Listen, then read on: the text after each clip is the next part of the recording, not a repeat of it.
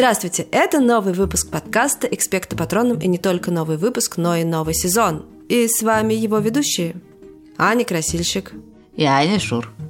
Мы ужасно рады, что наконец записываем новый выпуск. Последний выпуск мы записывали супер давно, где-то чуть больше месяца назад.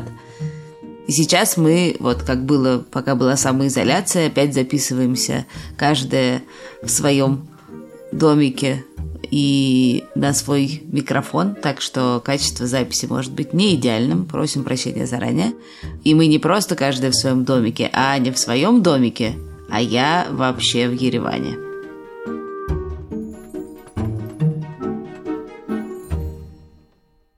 Мы очень долго думали, как э, начать этот сезон, и очень долго думали, каким его сделать, потому что, как э, мы в какой-то момент поняли, у нас э, начинают повторяться темы и повторяться истории, потому что мы забываем, что мы рассказывали нет, как какие-то э, стареющие старушки, которые ничего не помнят.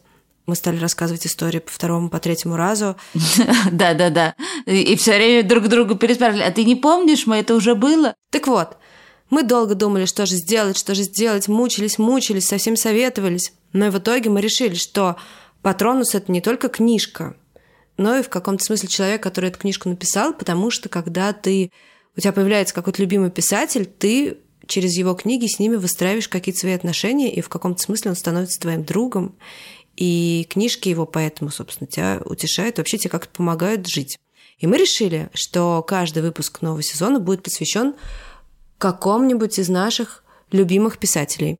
Причем не столько современных, совсем современных писателей, сколько писателей, которых мы сами читали, когда были маленькими. И не только маленькими, а там подростками и так далее. Вот, ну скажи, про кого мы сегодня-то будем говорить? Ой, а мы сегодня будем говорить про Астрид Лингрен. И мне это ужасно нравится, потому что вообще-то это такой писатель, который сопровождает тебя, ну, практически с рождения. Ну, хорошо, может быть, не совсем с рождения, но лет, лет с четырех. Да. Да, лет четырех точно. Я до сих пор иногда пользуюсь какими-то цитатами из э, Карлсона, Эмили из Лёниберга и Пеппи Длинный Чулок. Твоя какая любимая цитата? Самая частая твой мем из Астрид Лингрен?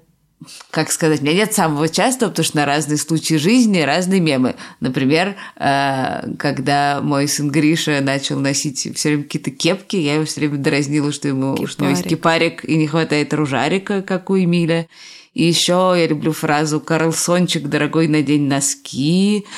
Еще, ну, я же лучше собаки, как Карлсон говорит малышу. Вообще, надо сказать, что Карлсон не самая моя любимая книга, но из нее много, конечно, цитат. Да, дайте скажу тоже свою любимую. Я чаще всего использую выражение «очень одинокий петух». Помнишь, он нарисовал картину, где была маленькая закорючка где-то в углу? Конечно. И почему-то в моей жизни очень часто встречаются очень одинокие петухи. Да, да, я эту фразу тоже очень люблю. Вообще, мне кажется, что в целом вот каких-то образов и фраз из Астрид Лингрен, ну, огромное количество, и мы даже не всегда замечаем, когда их используем. Да, потому что вообще это такой человек, который, не знаю, каким миллиардом людей в каком-то смысле создал их детский мир.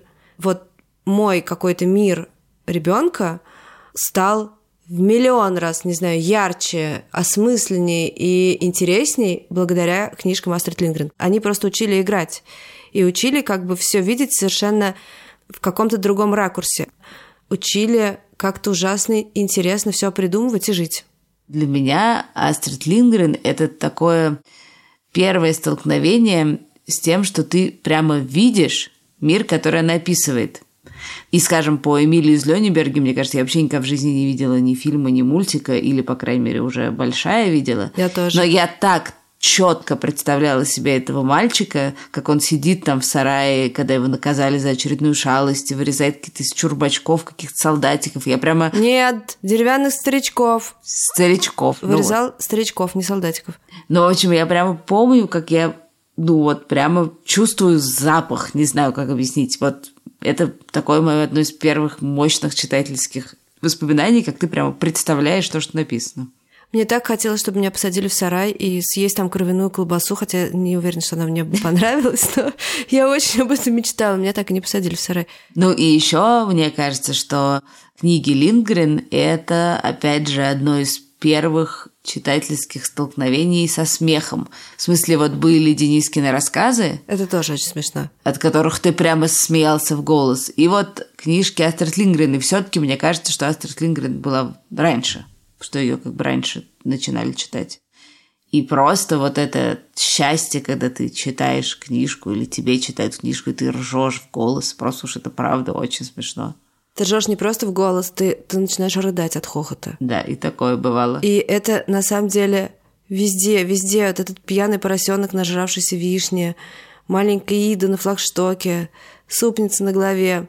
Но, по-моему, самое смешное – это зубы дяди Юлиуса. Ничего смешнее в моей жизни реально не было. Так, давай на всякий случай зачитаем. Вдруг наши слушатели не в курсе. Если вы помните, дядя Юлиус – это...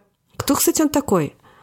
Он какой-то двоюродный дедушка малыша или что-то в этом ну, роде. что-то такое, какая-то седьмая да, вода на киселе. Какой-то родственник, который поселился, значит, малышом из Фрэкенбок, когда родители в очередной раз куда-то усвистали, и, значит, понятное дело, он очень подружился с Фрэкенбок. Мне это страшно почему-то напоминает, как я жила с бабушками и дедушками, когда родители уезжали. Час спустя дядя Юлиус уже сидел за столом и уплетал цыпленка, а Фрэкенбок, малыш Карлсон и Бимба стояли рядом и глядели на него. «Как король», — подумал малыш. И мучительница в школе рассказывала, что когда короли едят, вокруг стоят придворные и смотрят на них. Дядя Юлиус был толстый, вид у него был очень высокомерный и самодовольный. Наверное, такой, какой должен быть у старых королей, решил малыш. «Собаку прочь», — сказал дядя Юлиус. «Малыш, ты же знаешь, что я терпеть не могу собак». «Но Бимба не делает ничего плохого», — возразил малыш. Он не лает, вообще он такой милый. Дядя Юлиус придал своему лицу насмешливое выражение, как, впрочем, всегда, когда собирался сказать что-нибудь неприятное. «Да, теперь настали такие времена», — сказал он. «Маленькие мальчики не только не делают то, что им приказано, но еще и возражают взрослым. Вот как теперь обстоят дела, и мне это решительно не нравится». До тех пор Карлсон не мог оторвать глаз от цыпленка, но после этих слов он перевел взгляд на дядю Юлиуса и долго смотрел на него в глубокой задумчивости. «Дядя Юлиус», — проговорил наконец Карлсон, — «скажи, тебе когда-нибудь кто-нибудь говорил, что ты красивый, умный, в меру упитанный мужчина в самом расцвете сил? Дядя Юлис никак не ожидал услышать такой комплимент. Он очень обрадовался, это было ясно, хотя и попытался виду не подавать. Он только скромно улыбнулся и сказал, «Нет, мне этого еще никто не говорил». «Не говорил, значит?» – задумчиво переспросил Карлсон. «Тогда почему тебе в голову пришла такая нелепая мысль?» «Карлсон, перестань», – сказал малыш с упреком, потому что считал, что Карлсон в самом деле ведет себя безобразно. Но тут Карлсон обиделся не на шутку. «Карлсон, перестань, Карлсон, перестань, Карлсон, перестань». «Только это я тебя и слышу», – возмутился он. «Почему ты меня все время одергиваешь? Я не делаю ничего плохого». Дядя Юлиус строго посмотрел на Карлсона, но потом, видимо, решил, что он не заслуживает внимания и снова занялся цыпленком. А Фрэкенбок все пододвигала ему блюдо и умоляла взять еще кусочек. «Надеюсь, вам нравится?» – спросила она. Дядя Юлиус впился зубами в цыплячью кожу, а потом сказал с насмешливым видом «Да, спасибо, хотя этому цыпленку уж наверняка сравнялось пять лет, зубы позволяют мне это точно определить». Фрэкенбок вспыхнул и сморщил лоб от обиды. «У такого цыпленка вообще нет зубов», — сказала она с горечью. Дядя Юлиус поглядел на Фрэкенбок еще более насмешливо. «Зато у меня они есть», — сказал он, — «только не ночью», — уточнил Карлсон. Малыш стал красный, как рак, ведь это он рассказал Карлсону, что когда дядя Юлиус спит, его зубы лежат в стакане с водой на тумбочке у кровати. К счастью, Фрэкенбок в этот момент разревелась от обиды, что дядя Юлиус нашел цыпленка жестким — Ничто на свете не могло причинить ей такого горя, как непризнание ее кулинарного искусства, и теперь она горько плакала. Дядя Юлиус, конечно, не думал, что она примет это так близко к сердцу. Он торопливо поблагодарил ее за еду, смущенно встал за стола, уселся в качалку, развернул газету и отгородился ею от всех. Карлсон в сердцах уставился на него. «Какие все-таки противные бывают люди!» — воскликнул он и подбежал к Фрёкинбок, стал похлопывать ее по плечу. «Ничего, ничего, мое золото!» — говорил он, стараясь ее утешить. «Шосткий цыпленок — это пустяки, дело житейское. Разве ты виновата, что так и не научилась жарить цыплят?» Но тут Фрёкинбок отпихнула Карлсона с такой силой, что он кубарем пролетел через всю комнату и раз очутился прямо на коленях у дяди Юлиуса. «Гей-гоп!» — завопил Карлсон, не дав дяде Юлиусу опомниться. Удобно расположился. Он свернулся калачиком и сказал с довольной улыбкой. «Давай играть дедушку и внучка. Рассказывай мне сказку, но только смотри не очень страшную, а то я испугаюсь. Да, это отличная компания. Фрэкенбок, дядюшка Юлиус. Просто прямо так и видишь это. Да, и в общем, э, есть такой эффект тоже, что ты на самом деле не всегда думаешь про писателя, который все это написал такое смешное. Ты можешь про него вообще ничего не знать всю жизнь. Можешь знать какие-то обрывочные вещи. А на самом деле это ведь ужасно интересно. Ну, кто этот человек, который умудрился создать такие невероятно подробные какие-то миры, в которых действуют такие герои, в которых есть и и какой-то образ идеального детства, и какие-то очень грустные вещи, как там в «Братьях Львиное сердце», ну и в Пеппи Длинный чулок вообще тоже есть грустные вещи. Ну и, в общем... Там везде есть грустные вещи, на самом деле. Да, откуда берется этот э, человек, и как он становится писателем, и как это вообще все получается.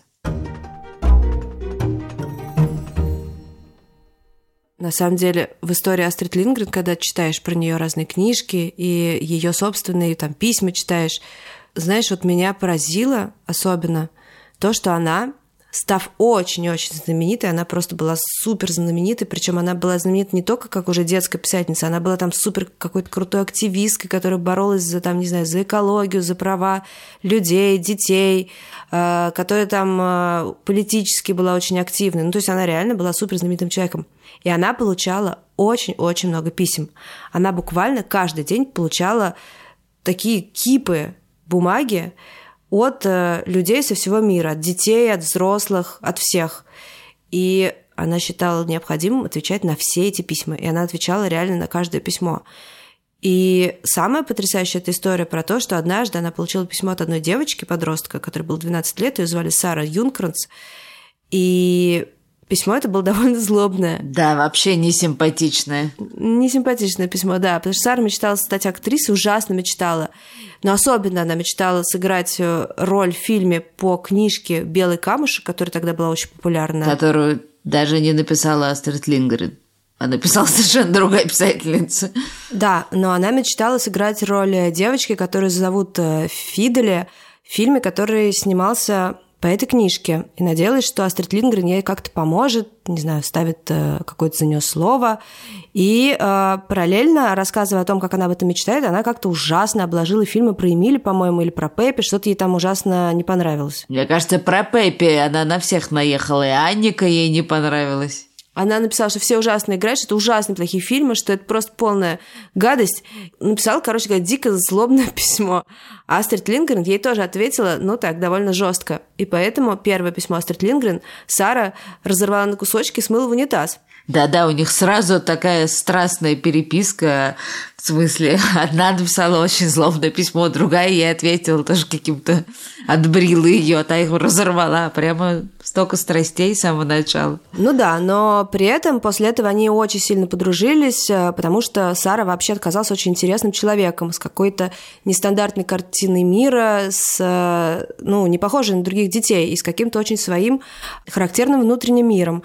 И судьбой тоже довольно нестандартной. Астрид ее как-то очень э, полюбила, и Сара на нее как-то подействовала. Она ей совершенно искренне отвечала на все письма и хотела с ней переписываться, и переписка это продолжалась очень много лет, э, прям действительно очень долго.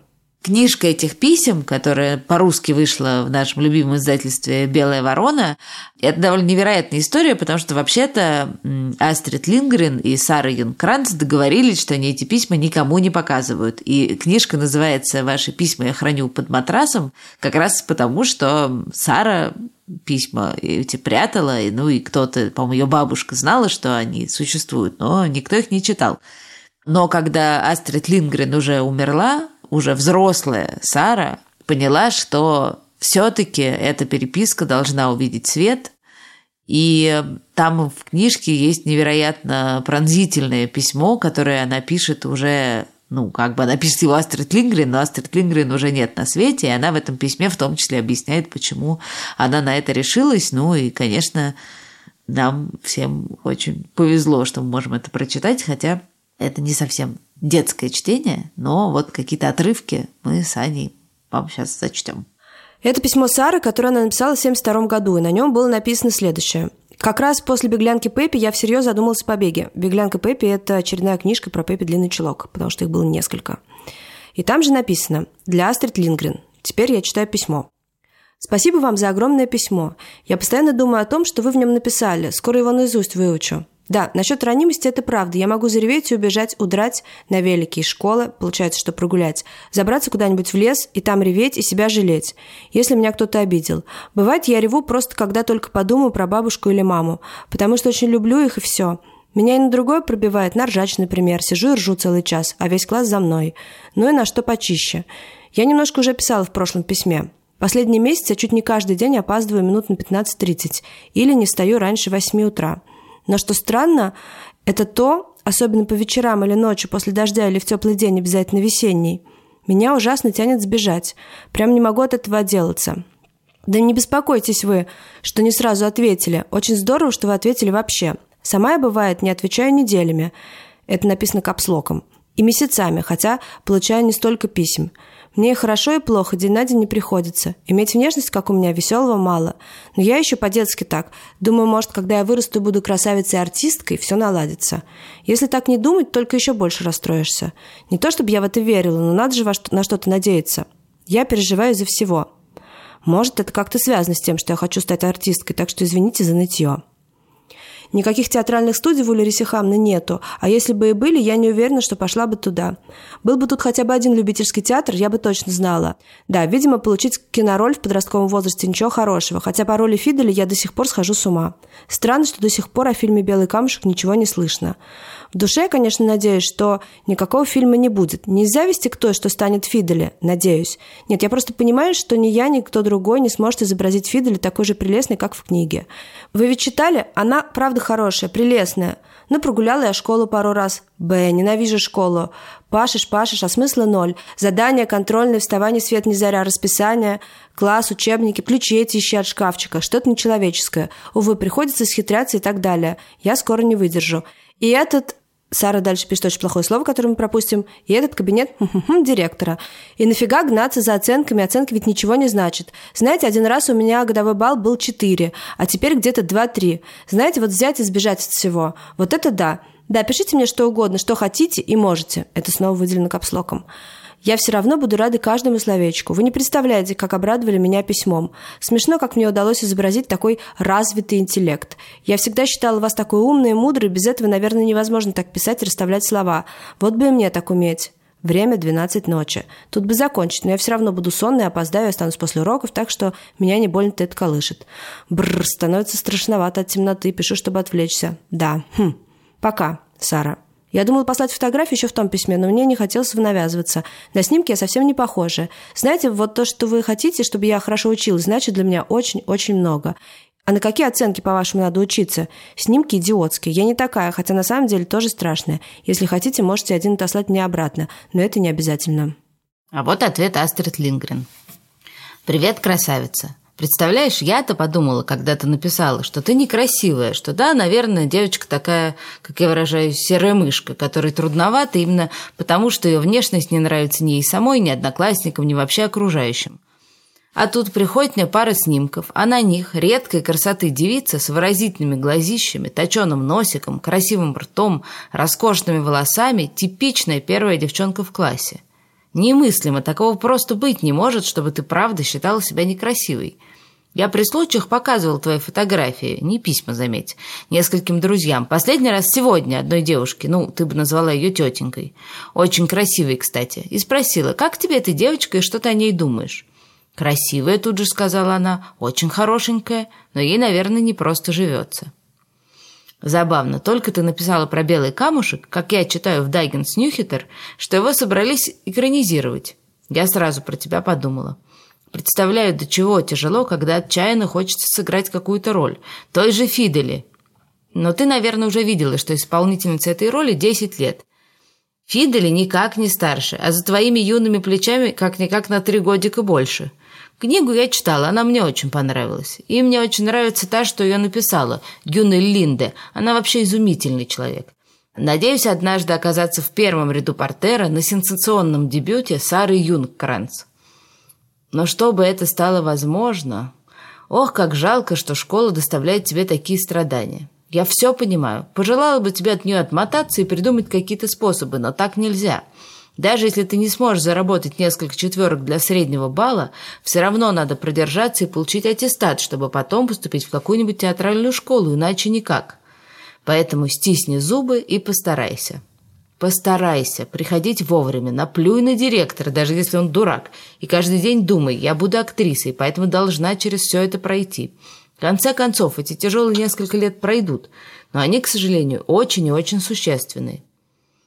Ну да, занудела старая бабка, сама это слышу. Ну что ж поделаешь, из опыта моих немалых лет я знаю, бабка правду говорит. Не думай, я глубоко сочувствую, что тебе приходится просиживать юбку на ненавистной школьной скамье. И все равно, я бы хотела, чтобы ты продолжала это делать. Время от времени можешь сообщать мне, как обстоят дела с тем и с другим. Ладно, пойду чистить картошку на ужин, так что на сегодня все. Один снимок я отсылаю назад, как ты просила, но другой, если позволишь, я бы оставила себе. Буду смотреть на него и думать, это мой друг Сара Юнкранц. Она станет актрисой, хоть мне и придется подождать пару годиков. Пусть у тебя все сложится как можно лучше. Ой, все забывай одну вещь. Ты написала, что это Пеппи соблазнила тебя убежать из дома. И это меня пугает. Я никогда не думала, что проделки Пеппи могут всерьез соблазнить кого-нибудь их повторить. А не в тебе ли самой сидит бродяжий дух, для которого особых внешних стимулов не нужно? Пока, дружочек. Я с удовольствием продолжу наше общение, если тебе этого хочется. Астрид. Я бы хотела бы, чтобы мне писали такие письма. А, да. Вообще, вот я, когда читала письма Сары, я подумала, что она вообще-то дико похожа на Пеппи, хотя книжки про Пеппи написаны были гораздо раньше, за много-много лет раньше, чем эта переписка началась. Но вот это вот такой своенравный дух и вот эти вот э, действительно попытки убежать и презрение к школе, ну, по крайней мере, в этом возрасте, очень-очень напоминает Пеппи. Да, надо сказать, что Пеппи самая, ну, в Швеции, самая популярная книжка Астрид Лингрен. У нас почему-то как-то, мне кажется, больше известен Карлсон, но на самом деле в Швеции Карлсон очень сильно наступает Пеппи. Пеппи — это просто такой бренд настоящий шведский. Куча всякого мерча продается с Пеппи. И на самом деле она не Пеппи, а Пипи. Просто в русском переводе, наверное, Лилиане Лунгиной, которая его делала, показалось, что это не очень прилично слово звучит, и сделала из Пипи Пеппи. Это книжка, которую она написала, на самом деле, подарок своей дочке Карен, когда исполнилось 10 лет. Она ей напечатала эту историю.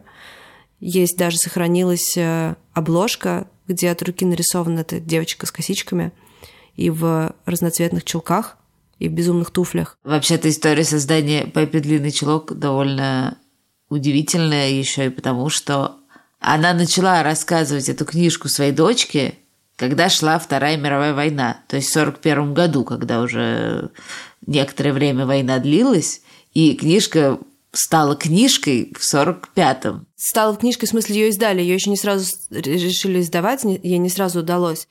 На самом деле это очень классно, как вырастает э, книжка из того, что ты просто на ночь рассказываешь детям перед сном как это вообще произошло, что она записала? Она же была все время занята каким-то там работой, домашним хозяйством и прочее, прочее. Времени у нее особо не было, и дети были. Вот. Но тут она сломала ногу и оказалась прикована к кровати. И тут, Мы значит... не, можем, не можем рекомендовать этот рецепт, как стать писателем. Ну, просто повезло сломать ногу.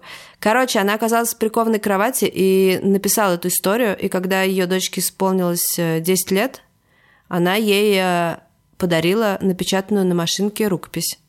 И она решила отнести ее в издательство. Пошла в какое-то большое крутое издательство, дала им рукопись, она у них лежала-лежала, потом они сказали, слушайте, ну нет, это какая-то все таки странная книжка. Ну, понятно, почему они так сказали. Потому что это реально для того времени была супер странная книжка. Потому что тогда было положено, что в детской книжке нужно учить детей хорошему, рассказывать, мораль какие должны быть, быть благочестивые, мораль должна быть. Какая мораль в Пепе? Ну, типа, будь свободен, и все будет да, классно. Мораль будет Такая свободен, мораль. Конечно. Вот. И понятно, что это, конечно, абсолютно не вписывалось в такое умонастроение тогдашнее. И дальше нашлось такие вот издательства, которые эту Пеппи взялось издавать, и, естественно, они на этом страшно процвели. Разбогатели. Она практически сразу стала хитом. Она просто, на самом деле, Астрид совершенно не ожидала, что вообще такое будет. Она этого не ждала. Потому что после этого к ней тут же начали как раз вот эти вот письма приходить потоком. Пеппи перевели ну, на огромное количество языков. Она стала издаваться какими-то безумными совершенно тиражами, и просто она, ну, буквально очень быстро стала страшно знаменитой. Ее Сара в какой-то момент спрашивает вообще, каково это быть такой знаменитой. И Астрид очень интересно про это ей отвечает. Каково это быть знаменитой? А, знаменитой выделено капслоком. Спрашиваешь. Да, понимаешь, меня оно, честно говоря, настолько мало занимает, что если я и думаю об этом, то как о происходящем с кем-то другим. Нет ничего более отвратительного, чем нынешняя повальная эпидемия звездной болезни. А с другой стороны, все же немножко приятно, что жизнь от твоих книг стала немножко веселее. Какое-никакое удовлетворение. И все-таки пишу я их для собственного удовольствия и не думаю в этот момент о тех, кто будет их читать. А еще ты спросила, как вообще пишутся книги. Ну, мне хорошо. Я свободно владею стенографией, так что просто сижу на балконе или лежу в кровати с блокнотом в руке и всегда могу записать туда, что придет в голову. Но я без конца переписываю раз за разом, потом рву, выкидываю, пишу снова, пока каждое предложение не станет именно таким, как я хотела. Бедная, бедная Астрид Лингрен. Я все-таки думаю с ужасом. Всем остальным до нее было еще хуже, что у них не было возможность сесть за компьютер и переписать все просто стереть аккуратненько, и не перепечатывать, и не переписывать. Да, на машинке это, конечно, это ужас. На машинке ужас, а от руки еще хуже. Еще ее спрашивали, это уже не Сара, а кто-то еще спрашивал, как она может писать про ребенка в других книжках она еще писала от имени ребенка, что тоже был диким прорывом, потому что до этого от имени ребенка ну, вот так вот, как Астрид Линклин, никто не писал. Ее спрашивали, а как вообще вы можете так вот взять и э, описывать так детский мир, как будто бы вам не, не знаю, там, не, не 60 лет, а как будто бы вы девочка, как это вообще получается? И она отвечала так. «Ну, не знаю, нужны ли тут какие-то фокусы. Надо всего лишь хорошо помнить собственное детство. Как ты чувствовал, думал, разговаривал, когда был ребенком. Может быть, это и так всем ясно, но когда твоя работа состоит в ежедневном штудировании рукописи детских книг, начинаешь понимать, насколько важна простота. Дало длинные или запутанные предложения, дало теоретические рассуждения, дало непонятные слова, дало закоснелую морализаторскую каску. Да, тут очень важно сказать, что мы все знаем, что Астрид Лингрен знаменитая писательница, но мы мало знаем о том, что вообще-то она еще работала редактором.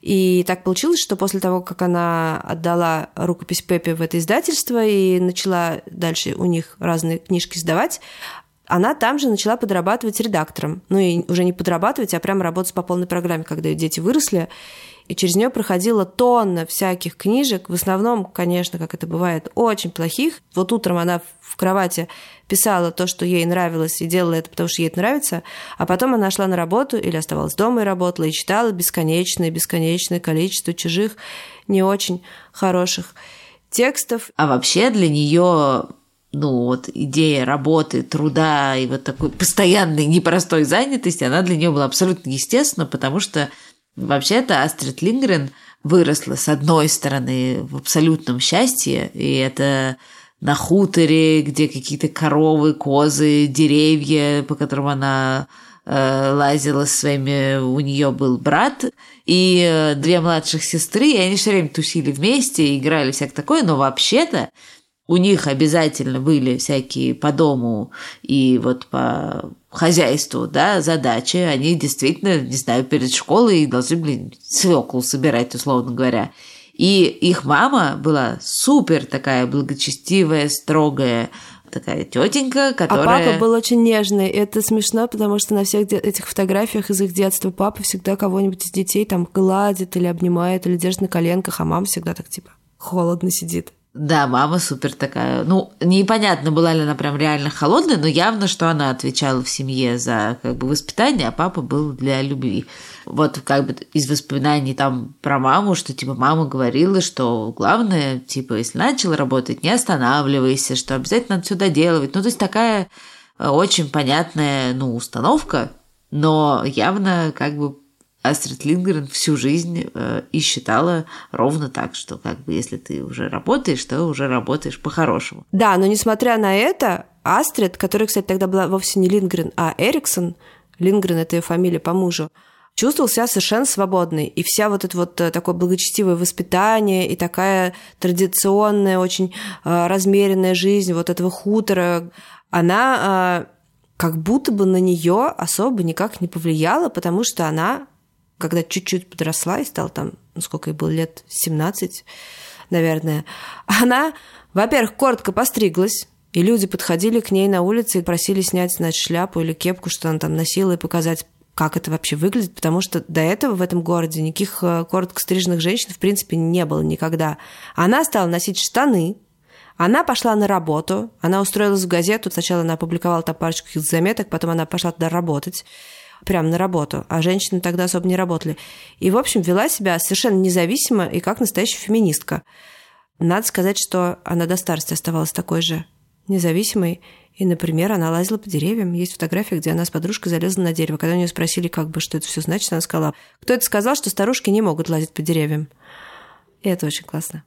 Да, сейчас я подумала, что так мы с тобой рассказываем про нее, и получается такая, ну, очень, очень последовательная, очень счастливая история человека, у которого было очень такое классное Счастливое семейное детство. детство, ну, пусть со строгой мамой, но тем не менее, там, да, со всякими играми и свежим воздухом, и потом э, такой успех, и дети, и так все прекрасно, но вообще-то когда Астрид Лингрен только исполнилось 19, она родила ребенка, не будучи замужем, что для тогдашней Швеции было ну, просто уму непостижимо и очень позорно и вообще. Это было пятно на репутации ее самой, ее семьи, во-первых, а во-вторых, как раз если она могла ходить повсюду с стриженной головой в штанах открыто, то вот ходить с ребенком она не могла. Несмотря на всю свою свободу внутреннюю, это то, что она никак не могла победить.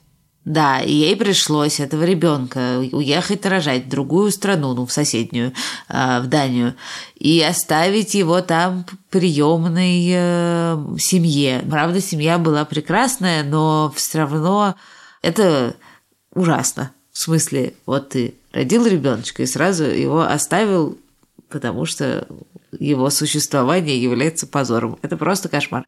И дальше она вернулась в Швецию и совершенно там была одна. Работала там какой-то, не помню кем, тоже какой-то секретаршей. Секретарем автомобильного общества. Ну, какая-то просто чушь, да. И у нее была такая зарплата, что билет, ну вот э, туда, где жил ее сын, а, он стоил третью зарплаты. И она не могла его видеть там чаще, чем раз в несколько месяцев. Ну, она к нему все время, вот как только могла, она к нему ехала.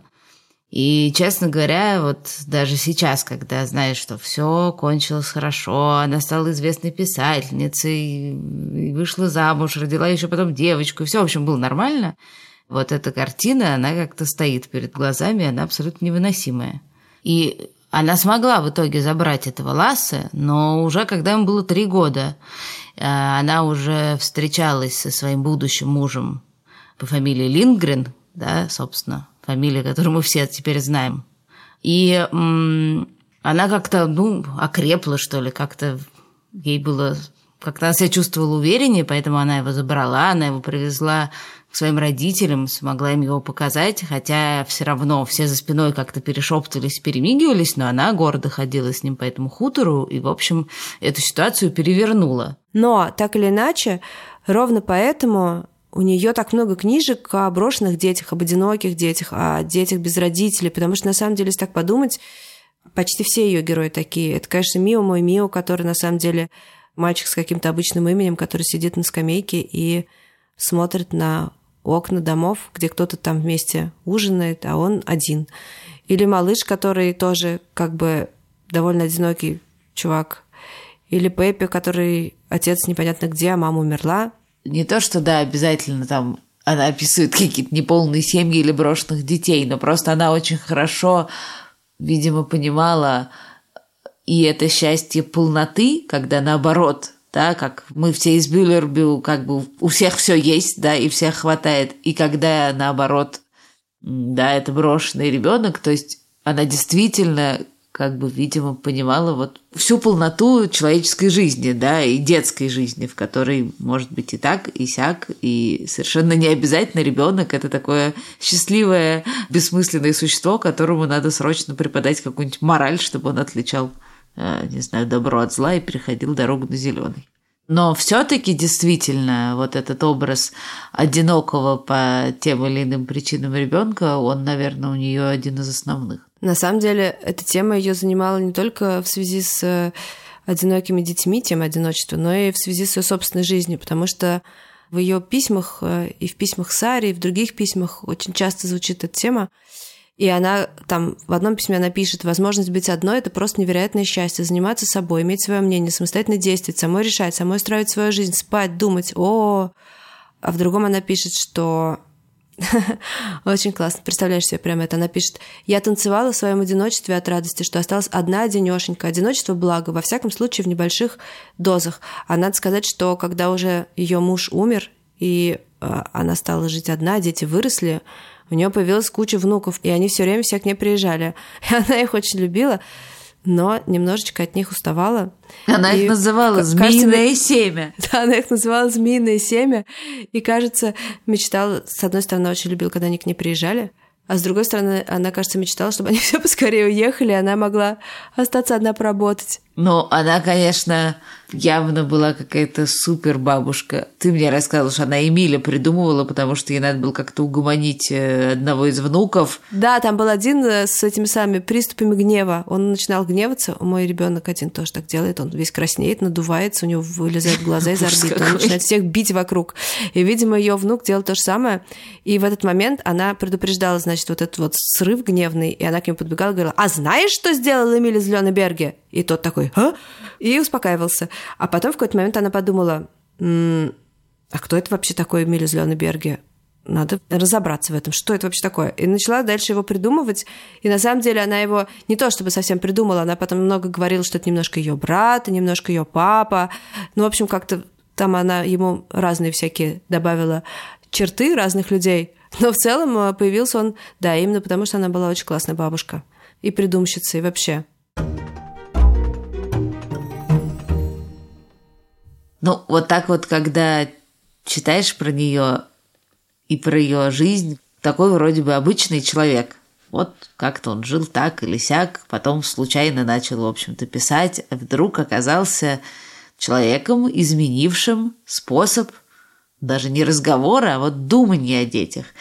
Потому что вот мы с тобой в разных там прошлых наших выпусках много говорили про всякие скандинавские книжки, шведские, норвежские. И по сути вот этот разговор о детях, которые, как я уже говорила, да, не какие-то милые беззаботные существа, которых только надо кормить шоколадом или наоборот наказывать за то, что они его переели, а что это сложные, иногда очень несчастные, очень э, одинокие люди, которым нужно очень много всего, чтобы вырасти, а не только морализаторство взрослых. Этот разговор начала Астрид Лингрен, которая, как написано в Википедии, родилась в век кабриолетов и лошадей, да, то есть она действительно происходила из совершенно другого мира, где никто так с детьми не разговаривал, так про них не писал и не думал, и вот она придумала и поняла, что такое ребенок, кто это такой. И дальше уже из этого родилась э, огромная, огромная литературная традиция. Да, конечно, если бы не она, не было бы ни Марии Пар, которую мы все так любим, ни Свена Нурквиста, которого мы тоже да, я думаю, что и не любим. только про шведских писателей, писателей надо говорить. Да, я уверена, что просто огромное количество детских писателей начали писать ровно из-за нее. Конечно. Мы нашли на YouTube одно интервью Астрид Лингрен. Там очень смешное оно, потому что там есть такая тетечка, которая очень старательно задает ей вопросы, чуть ли не читая их по бумажке. Как вы пишете книги? Оно на английском, но тетечка говорит это таким вот странным голосом. А Астрид Лингрен ей как-то ужасно мило отвечает. Давайте послушаем ее.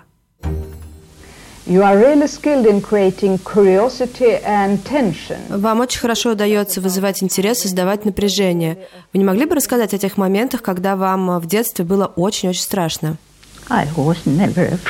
Мне никогда не было страшно. Вы были тогда уже такой же сильный, как э, Пеппи Длинный Чулок? Нет, я не была похожа на Пеппи Длинный Чулок, но я правда не помню, чтобы я чего-то боялась, потому что мы были очень защищенными. Думаю, благодаря этому мы не боялись. Как у вас получается, учитывая ваше собственное детство, с такой проницательностью описывать, что чувствует брошенный, одинокий, иногда несчастный ребенок? Ну, наверное, это потому, что я очень сильно сочувствую детям и их несчастьям, потому что существует очень много несчастливых детей. И потом я начинаю придумывать книги про них. Что бы вы могли самого хорошего пожелать э, ребенку? Много любви. Любви родителей. Я хочу, чтобы родители любили своих детей, хотели быть с ними, играли с ними и были с ними очень близки. Вот этого я бы хотела для детей. А что бы вы сами больше всего бы хотели? Если говорить о моей жизни и о жизни других, то я больше всего бы хотела мира на земле. Спасибо. Именно так мы все и думаем, да, что это то, что нам нужно больше всего. Получился очень длинный выпуск. Надеемся, что вам было интересно и что вы не расстроились, что мы так сильно поменяли формат разговора. Тут я должна мы должны покаяться, потому что Астрид Лингрен была страшно э, трогательным человеком, отвечала тут же на все письма, каждый день она это делала, а мы обленились и давно не проверяли почту, и сами просили вас нам писать, и сами же давно не читали ваших писем, мы обещаем, что мы исправимся и будем это делать регулярно, и всем-всем ответим обязательно. Пишите нам, э, если вы хотели бы, чтобы мы сделали выпуск о ваших любимых писателей, расскажите про кого. Если окажется, что мы их тоже очень сильно любим, то мы обязательно про это подумаем и что-нибудь сделаем. Присылайте нам письма на наш ящик, он называется podcast.patronu.gmail.com. Да, нам ужасно важно знать, что вы думаете про этот наш новый выпуск. Мы очень волнуемся. В общем, приходите к нам в Телеграм «Гусь-гуся», который так и называется «Гусь-гусь». Там есть возможность оставлять комментарии. В общем, ужасно интересно, что вы скажете. Мы благодарим нашего редактора Иру Калитеевскую, звукорежиссера Павла Цурикова, фактчекера Александра Бабицкого, расшифровщика Кирилла Гликмана и композитора Михаила Соробьянова. Этот сезон выходит немножко не так, как мы выходили раньше. Сначала выпуски «Экспект Патроном» будут выходить в приложениях «Гусь-Гусь» и «Радио Арзамас» для подписчиков, а потом, через две недели, они будут выходить бесплатно уже везде. Так что, если вы хотите услышать нас пораньше, подписывайтесь на «Гусь-Гусь» или «Радио Арзамас». Пока! Всем спасибо и пока!